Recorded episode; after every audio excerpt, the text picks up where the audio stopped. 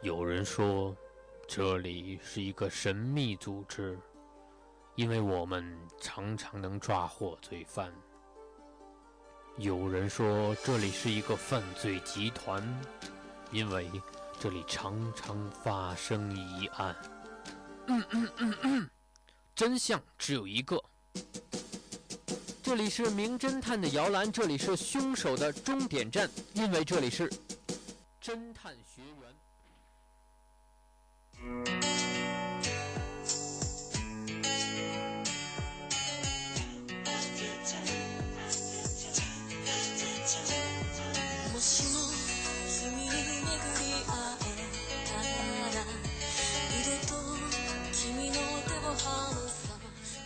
各位听众，大家好，欢迎大家继续锁定调频九十五点二浙江师范大学校园之声。现在是北京时间的十九点三十分，又到了每周五晚与大家准时见面的侦探学员，我是振宇。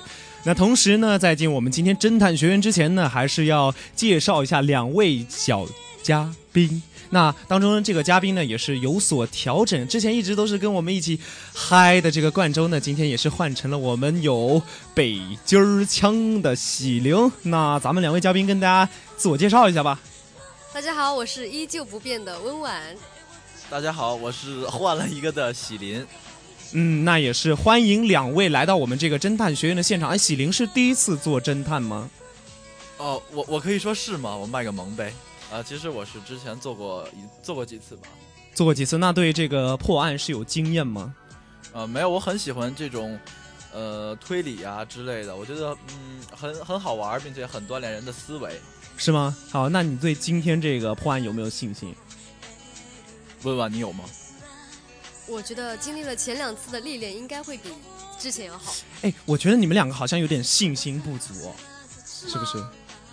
哦，有点犹豫。好，那没有关系。那在一开始的时候呢，也是要介绍一下我们这个破案的关键啊。其实我每天都要跟大家，每周五都要跟大家卖一个关子，就是说如何破案，要给大家提供一些比较好的方法。那不知道问问还记不记得我上周是怎么跟你说如何从几个破案的角度去考虑的？就是不能只是先拿出一个线索，而是要把握它的起因，然后经过结果这种。对对，就是按照一个顺序来，是吗？把握把握整个流程。对对，嗯，其实这是一点。那今天我们再加几点。其实你要关注的不仅仅是一些非常大的一些面，一些细节也是非常重要的，而且一些细节往往能决定我们成败。好了，那下面话不多说，马上进入我们今天的第一个案子——登山家之死。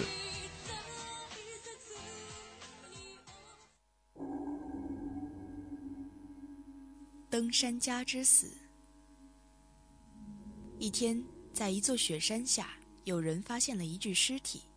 经查证，这是一位女登山家，她背着背包，被埋在溪谷的残雪中。死者头部凹陷，似乎是被落石击中，翻落溪谷身亡的。警方在勘察现场后，与救援队谈起了案情。遇难者是一个二十五岁左右的女人，她的鼻梁挺直，死了大概有一个星期了，但是左手戴的数字手表至今还在走着。她的脸埋在残雪中，几乎没有损坏，而且一点妆也没有，可能是一个不太喜欢化妆的人。我们所有山中小屋都没有收到过求救信号，我觉得这位女性大概是一个人上山的。那么，既然敢一个人上山，她一定是一个登山老手。年轻的救难队长说哼这位遇难者绝对是一个生手，而且对登山不太了解。另外，这个案件可能不是单纯的意外事故，而是他杀。也许是犯人故意带他来这个地方，在制造山难身亡的假象。可是这个犯人，我看也没有什么经验。：“经验老道的登山老手，救难队长如此断定。”那么，聪明的学员们，你们是怎样想的呢？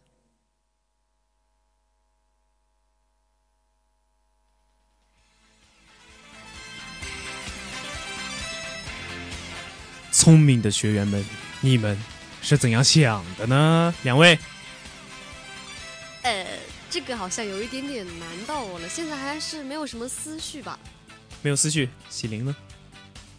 哦，思绪嘛，他既然是说，呃，说这个女的是一个呃新手，然后是也是由一个他杀，然后在雪山里，然后我就注意到了，可能是因为，呃，这个这个呃老道的警探说他是他杀，可能是因为他的脸部吧，呃，因为说他的脸部没有化妆，但是也没有损坏，然后头部是凹陷的，可能是因为。应该是因为一些，比如说护目镜啊之类的，嗯，会不会有一些压痕啊？嗯，毕竟一周了，呃，我觉得脸是完好无损的，应该是很奇怪，反正这一点我我很质疑。就是脸完好无损，你觉得非常奇怪是吗？对，你抓住了一个点儿，但是它是否是这个破案的关键呢？这是一个问题。那首先我们看一下这个案子啊，在案子当中出现了一个真挚。嗯，有人说，这个年轻的救难队员说，没有人收到过求救信号。这个女的是一个人上山的，觉得她是一个登山老手，对不对？对。然后后面有个人经验老道的登山老手说，这绝对是一个身手。从这个争执我们可以发现，这是一个我们本个案子当中的一个冲突。那究竟谁说的是正确的呢？我们要从一些细节中发现，这就。这就是提供我们线索的一个点儿。从称呼当中，给你们一个提示：两个人谁说的是对的？我觉得说这个女者是新手，那个人说的对吧？他是新手是吗？对。你怎么看出来的？嗯，怎么看出来？呃，我想如果我。爬雪山，嗯，他带了一个数字表，然后数字表啊？难道是因为呃呃呃呃，对，数字表，是不是这个会有一些疑问呃问题呢？会有吗？这是比较疑惑的问题啊。好了，OK，看两位现在陷入了一个相对比较沉寂的状态。那其实我刚才说的这一点，大家应该都已经记住了。在这个案子当中，有一个冲突发生了，两个人起了一个争执。一个人觉得他是一个新手，一个人觉得他是一个老手。然后老手呢，我刚才已经跟他有所提示，这两个人如何辨别他谁说的话是正确的，是吗？我刚才叫你们辨别谁说的话是正确的。那其实你们从这两个人说的话当中。他们的称呼可以看出来谁说的是正确。我刚才给了这么一个提示，所以接下去咱们再来听一遍这个案子，先抓住这条线索，看看能否破除这个案件，好不好？我们先抓这个线索，再来听一遍。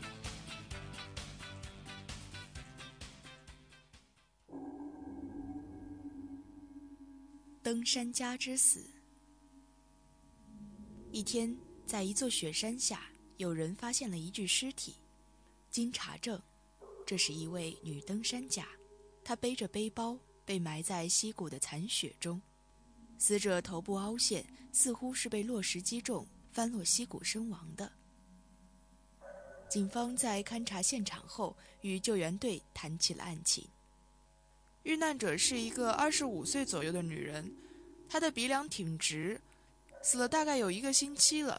但是左手戴的数字手表至今还在走着，他的脸埋在残雪中，几乎没有损坏，而且一点妆也没有，可能是一个不太喜欢化妆的人。我们所有山中小屋都没有收到过求救信号，我觉得这位女性大概是一个人上山的。那么既然敢一个人上山，她一定是一个登山老手。年轻的救难队长说：“哼，这位遇难者绝对是一个生手。”而且对登山不太了解。另外，这个案件可能不是单纯的意外事故，而是他杀。也许是犯人故意带他来这个地方，在制造山难身亡的假象。可是这个犯人，我看也没有什么经验。经验老道的登山老手救难队长如此断定。那么聪明的学员们，你们是怎样想的呢？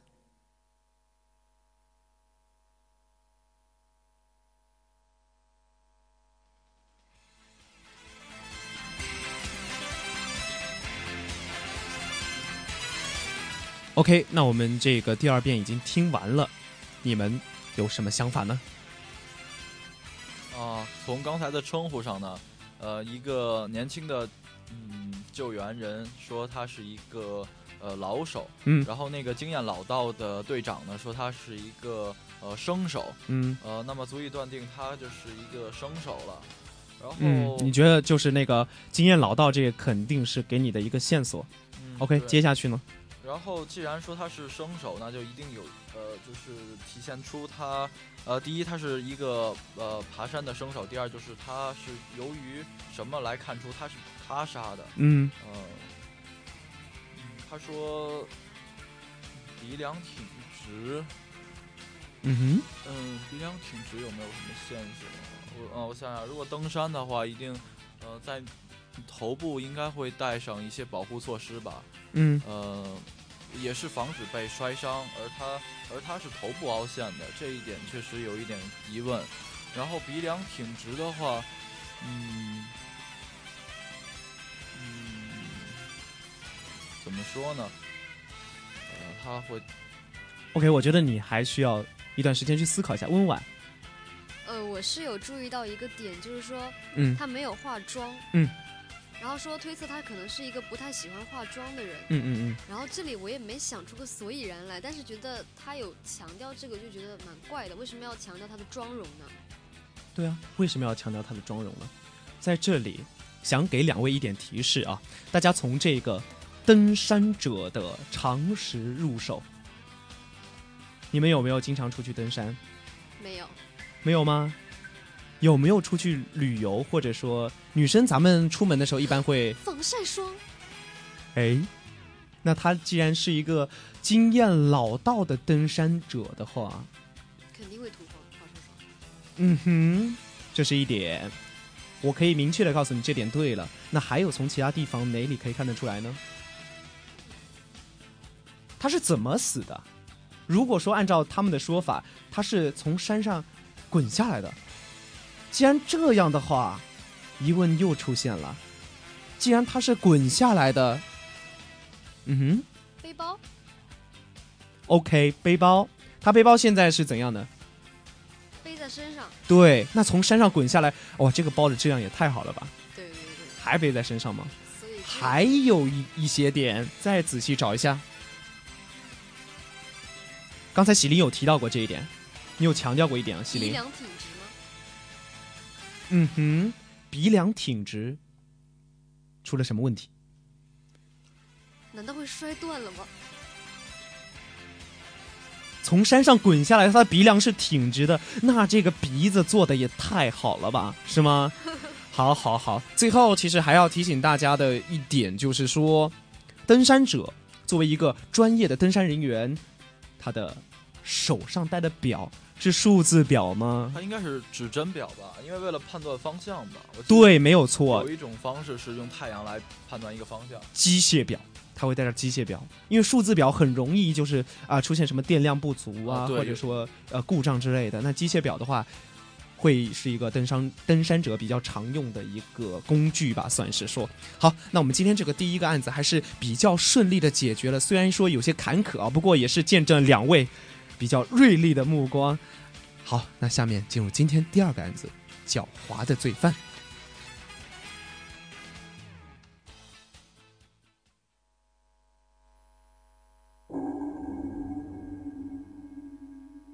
狡猾的罪犯。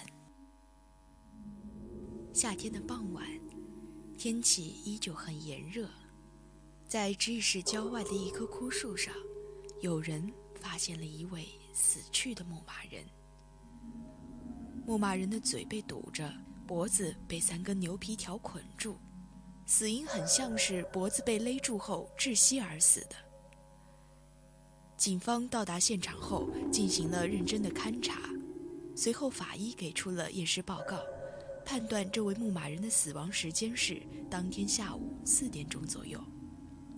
第二天，警方逮捕了一名嫌疑犯，但是经过调查发现，这个人从昨天中午到死尸被发现的这段时间里，一直在 G 市的市中心，有一大帮人证明他一步也没有离开 G 市市中心。后来警方也证实他不可能有同犯，因为他有牢不可破的不在场证明。尽管嫌疑很大，警方也不得不将其释放。警察先生，我觉得这个不在场证明有点问题，凶手完全可以。尸体的第一发现人对警官耳语了几句，警察恍然大悟，立马拆穿了所谓的不在场证明的谎言。那么聪明的学员们，你们知道罪犯用了什么样的手段制造不在场证明吗？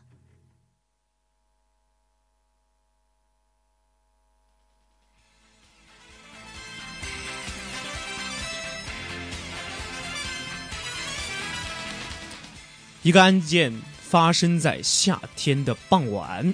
好，那这一个环境给的是提示，两位来看一下这个案子，你们有什么看法？如果我没有听错的话，刚刚是有一个枯树吗？是的，夏天有枯树吗？这个是给予给予你的一个环境，嗯，对。夏天，你你先不要考虑这个，呃，夏天有没有枯树的问题，好吗？就是因为这是一个人工给予你的环境，你要从环境当中发现一些相对比较有蹊跷或者说可以利用的东西，好吗？嗯，呃，我有一点疑问。啊，你说，嗯，他说他他的嘴是被堵上的，对。然后他的脖子有三根牛皮条，对，就是说，如果你要是当时杀了他的话，你完全没有必要把他嘴堵住，因为你把他脖子勒上，他已经发不出声音了，嗯嗯嗯，所以说明他堵住嘴是为了防止他出声，防止他求救。所以说他当时他当时还活着，应该还活着，那他处于一个怎样的状态？他应该是被绑在树上，或者呃，一定是已经被勒着了。嗯，嗯，然后既然是一定是被勒着吗？嗯，被绑在树上？是被绑在树上。嗯，嗯，夏天，哦，夏天，夏天。夏就是夏天很热嘛，很热，然后？然后会出汗，会出汗。然后然后我能想到就是，如果他可能是由于自己挣扎，然后把这个三条牛皮筋把自己勒死了。你说到了一个重点，牛皮筋，它是被牛皮筋所勒死的，又是在夏天。嗯再考虑一下时间，他死亡时间是什么时候？呃，下午四点，下午四点钟左右是吗？对，然后什么时候发现的？呃傍晚，傍晚发现的，对吗？说明他一开始在下午，在那个中午的这段时间，他还没有死，对吗？对，说明他一开始是被绑在那个树上，再来这这个流程熟悉一下。那说明他是在这个人不在现场的时候，他被勒死的，对吗？嗯，那要如何做到这一点？在现场，人不在现场，再结合这个环境，结合这个工具牛皮筋，牛皮筋是可以伸缩的，是吧？伸缩，伸缩，说到点子上了，伸缩，结合环境。嗯，很很，刚才文婉说什么？来，哦再说一遍，热胀冷缩。热胀冷缩。哦，那听众朋友们，你们猜到这一点了吗？热胀冷缩，那他要怎样利用这个牛皮筋的热胀冷缩呢？就是在，其实应该是他已经被，呃，脖子上已经被绑上牛皮筋了，对吧？在呃中、午嗯。下午四点的时候，嗯，呃，也可以说当时太阳也是蛮热的，。对对对，然后当时还属属于一个松弛的状态，嗯、然后到傍晚的时候，太阳落山了，然后就是呃天气慢慢凉了下来，嗯，所以就是嗯热胀冷缩嘛，然后就开始呃开始开始挤，收缩收缩。不够具体。为什么这么说呢？牛皮筋的热胀冷缩它是有一个局限性的，知道吗？它的弹性是有一个局限性的，嗯，因为它是一个固固态的一个东西嘛。那谁的谁的状态热胀冷缩是非常明显的，人的热胀冷缩是非常明显的。是吗？我我的的，嗯，这个时候我们只要再利用什么东西，就能制造一个非常良好的一个杀人环境。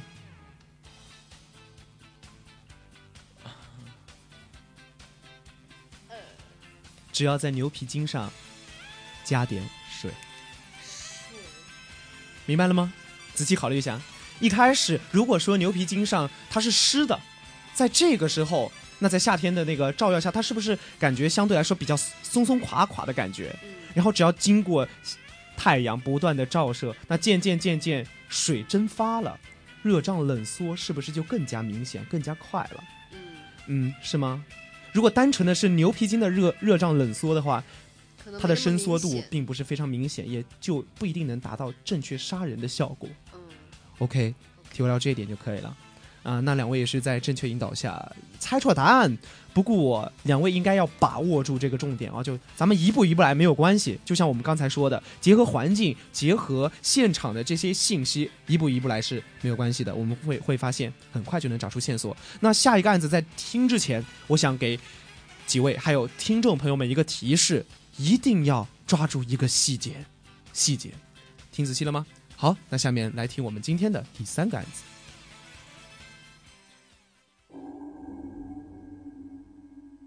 女贼的谎言。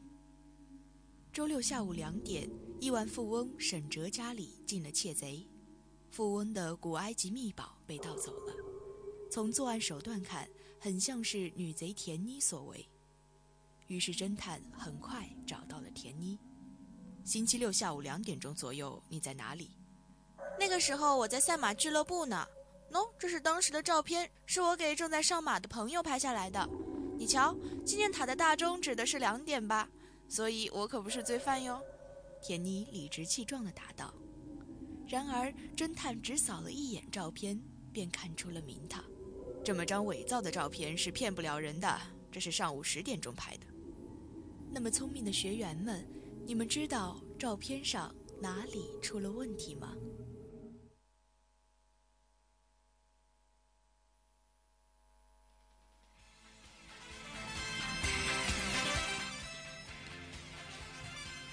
一眼就看出了名堂，你们能不能一眼看出名堂？两位，十点跟两点在钟表上正好是一个对称的关系。对然后呢？它可能是利用了一个对称的这个原理，然后在拍摄的时候，利用了一个对称的原理，怎么拍呢？这个我还要想一下。想一下，嗯，那麒麟，你觉得呢？嗯，对称的原呃，怎么说呢？其实我、呃、其实我也是认为这个时间上有呃有蹊跷嘛。嗯嗯，然后两点和十点确实是对称的。嗯，难道是影子吗？影子。其实你们都说到了一点对称，那你们有没有抓住一个细节？它既然是对称的，那说明这个钟怎样才能做到一个对称？呃，倒倒影，镜子，镜子，在镜子中的自己，左手就等于镜子中自己的谁？什么？右手，所以照片其实照片就是自己的，相当于一个镜子。对，然后它是怎样的？既然左手对应的是右手，那照片能怎样能做到这一点呢？给它颠倒一下。就是说，就是说，其实可以 怎么说呢？P 一下吧。P 一下。哎，你们其实都已经抓到这个点上，你们认为这个时间出了问题？没错，这时间确实出了问题，它是反的，对吗？那怎样能做到这个反的？其实我们还要抓住前面的一个细节，前面的哪个细节呢？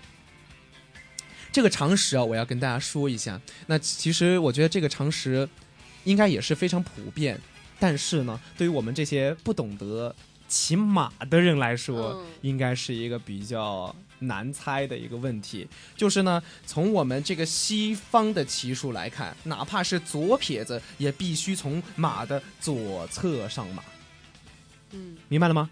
那我们这案子当中，这个上马的方向是从右右边上来了，看起来就是。仔细感仔细想一下，刚才这个案子说的这个上马的这个方向是哪个？右边，没仔细听。没仔细听是吗？对，这这个确实是，如果他真的是当时是站在马的，右侧，嗯就是是常理骑马应该是站在马的左马的左侧，马的左侧嘛。嗯然后如果他当时怎么说呢？就是如果他如果这张照片，呃，看起来是站在了自己的左侧，其实应该是自己的右侧。OK，其实我刚才已经给大家一个提醒了啊，就是说这个上马的姿势出了一个问题。那怎样能让这个这个上马的姿势改变一下呢？那就说明这个肯定是出这个照片出了一个问题。你们刚才说了，这个照片有可能被被 P 过，被怎么怎么样，对吗？那其实我们在日常生活当中，在我们搞出一张照片的时候，其实还有另外一种方式，能将这这张照片反过来。其实我知道，如果问在外面的琪姐，她肯定知道怎样一个方式。其实我我可能想说的就是，嗯，把它就顺，呃，应该是反过来，因为 P 其实 P 图的时候也用过那种方法，用过那种方法，是吗？是可以的。呃，把它左右相反调过来，然后一模一样。嗯，其实我觉得你已经说到了这个点子上，而我们这个嫌疑犯他用的方式，其实他只是在洗照片的时候将它洗反过来而已，嗯就是这么简单。哦 OK，能明白了吗？哦，好，其实我觉得大家呃，在这个破这个案子的时候，只要抓准了这个时间点，这是一个问题；其次是一个骑马上马的这个方向，对，也是一个问题。因为这个上马的方向是佐证了这个时间出了一个这这么一个问题，是吗？嗯其实刚才我们对这个两点跟十点对称这个想法，只是一个我们的猜测，嗯并不能成为一个真正的证据。那让它成为证据，必须有一定的依据，就像就是我们刚才刚才那个上马这个问题，嗯，明白了吗？明白了。嗯，OK，好，那下面看我们今天最后一个案子，还是要提醒大家注意的是细节，细节，OK。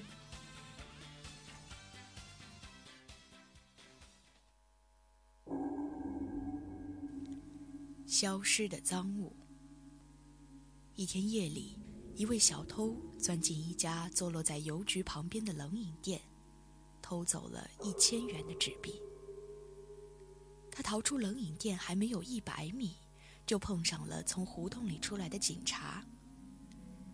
警察见他形迹可疑，就追上了他，在制服了他以后，带到了派出所。恰巧的是，冷饮店的老板这时候也来警察局报案，警察马上怀疑这个形迹可疑的男子就是冷饮店失窃案的元凶。警方马上对嫌疑人进行搜身，可令人费解的是，小偷的衣服口袋里什么东西都没有。没有证据，警察只得将小偷释放。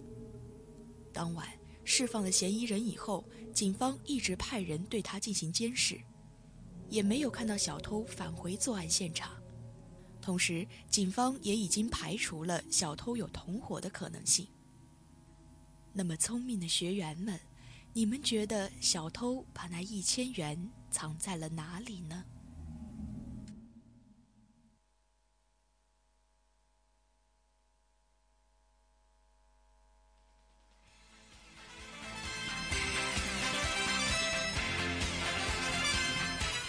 好了，终于到了我们今天最后一个案子了——消失的赃物。你们觉得这个钱被藏到哪儿了？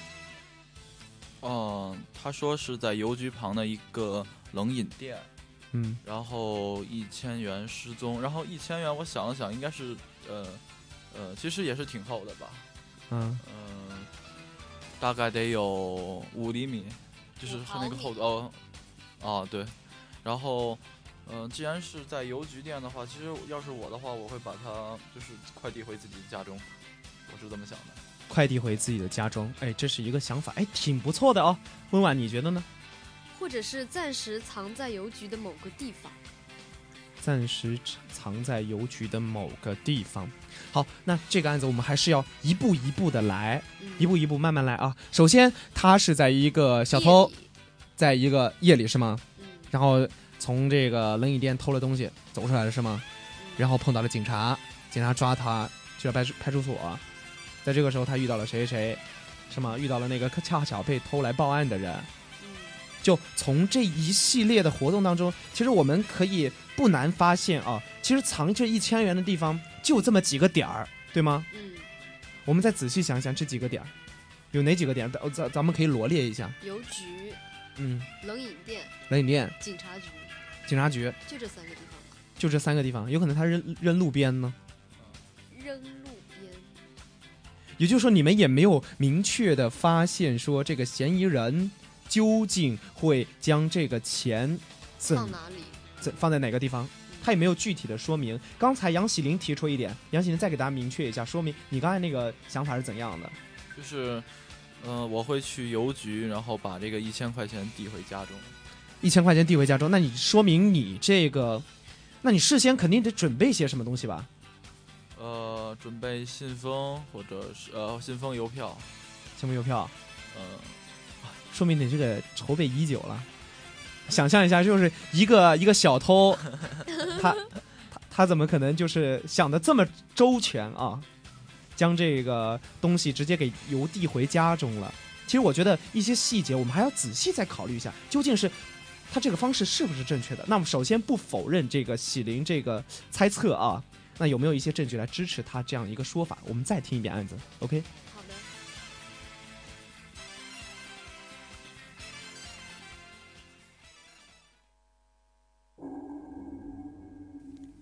消失的赃物。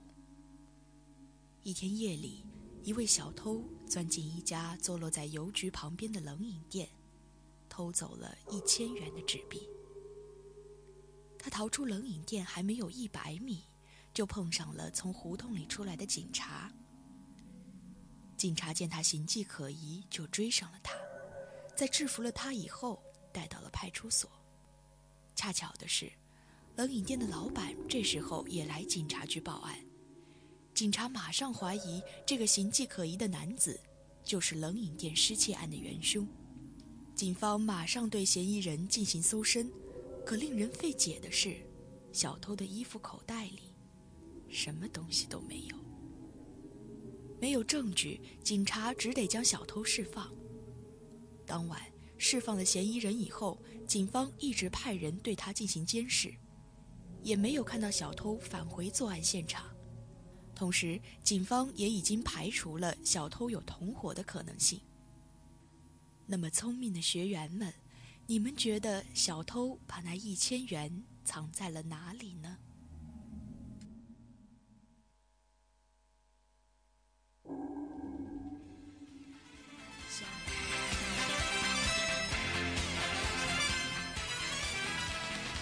OK，好了，我们今天的这个第二遍也已经听完了。那两位有没有抓住一些细节呢？告诉我，呃我现在听了第二遍，感觉喜林讲的这个方法还蛮有效果的。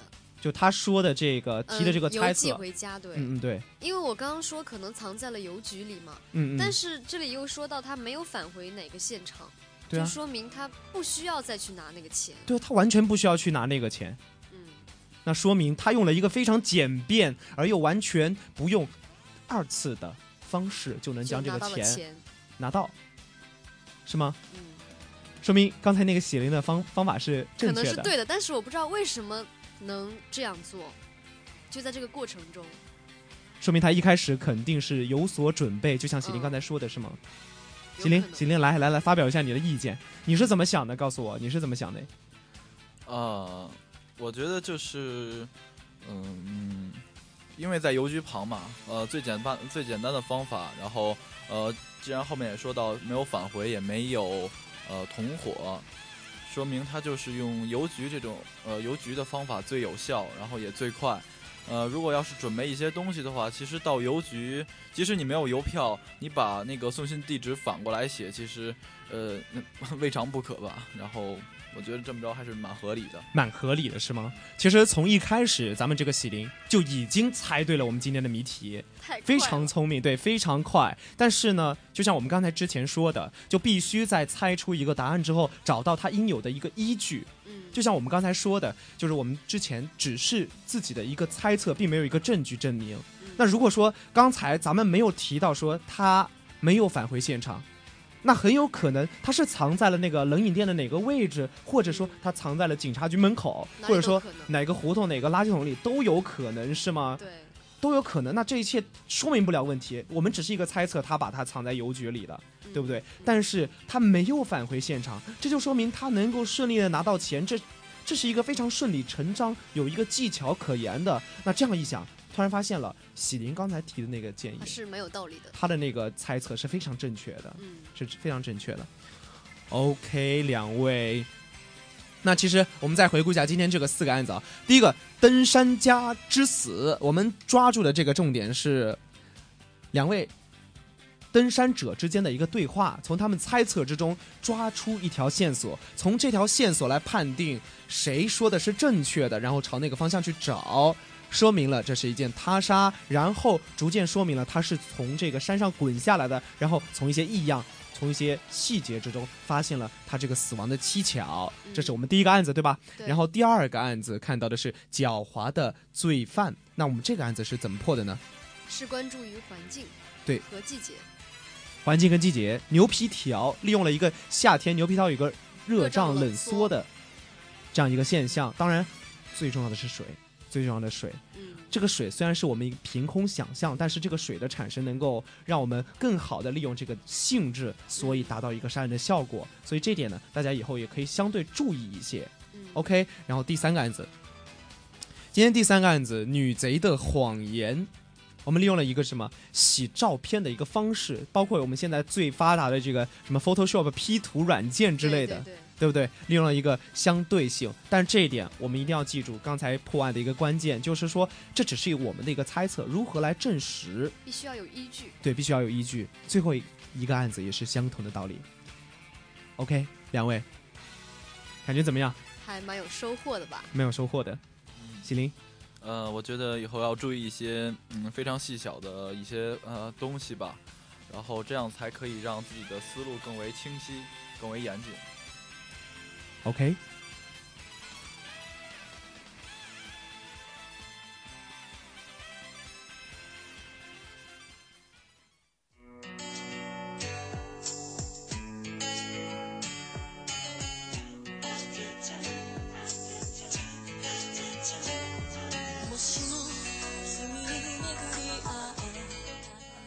各位听众，欢迎继续锁定调频九十五点二浙江师范大学校园之声，这里是侦探学园，我是振宇。